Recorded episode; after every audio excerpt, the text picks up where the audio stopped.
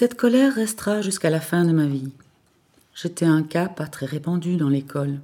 J'aimais prendre des chemins à rallonge pour le travail. Ça a commencé par l'instit de troisième, quatrième qui était décidé à faire de moi le mouton noir de la classe. Quand j'avais un 7, par exemple, elle me disait que je n'y arriverais pas comme ça.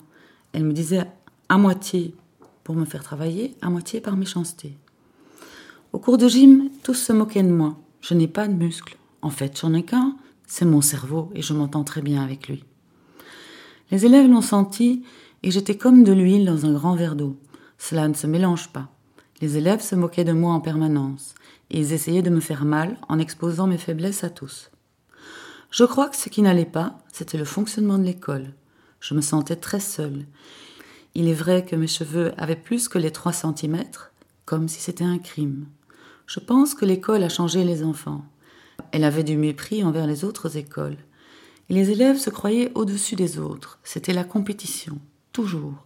Soit tu étais gagnant, soit tu étais perdant. Je déteste la compétition. Je préfère qu'on se mette tous ensemble pour réaliser quelque chose. La compétition est une drogue. Finalement, je les plains. Ils étaient pleins de colère, de mépris, de compétition et de folie des grandeurs. Les élèves voulaient toujours faire mieux, comme si les autres étaient des échelons sur lesquels il fallait marcher, ou mieux encore écraser. J'ai une profonde antipathie pour les enfants qui me faisaient du mal, se moquaient de moi, parce que j'adore chanter et jouer au théâtre. Aujourd'hui, dans ma nouvelle école, je suis fort en piscine, mais je préférerais me faire éliminer plutôt que de devenir antipathique. J'ai envie de relations cordiales. Cela fait deux ans que j'ai quitté l'autre école, mais ça revient en flashback quand je rencontre des enfants de péteux dans la rue qui font souffrir leurs parents. J'essaye de me détacher.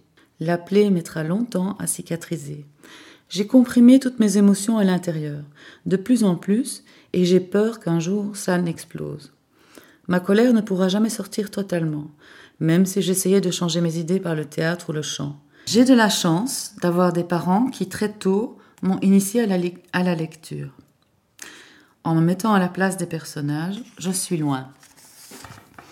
J'ai dû aller voir un psy, mais je crois que les autres enfants en avaient plus besoin que moi. À l'époque, je parlais de mes angoisses et de mes colères à mes peluches.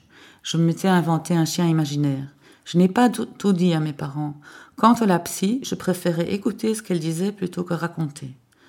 Je suis différent parce que je réfléchis par moi-même. Je me fais ma propre opinion. J'aurai de la colère jusqu'à la fin de ma vie. Je me dis aussi, les pauvres, je les plains. Ils ont raté une belle amitié. Depuis deux ans, je suis dans une école solidaire. J'ai fort changé.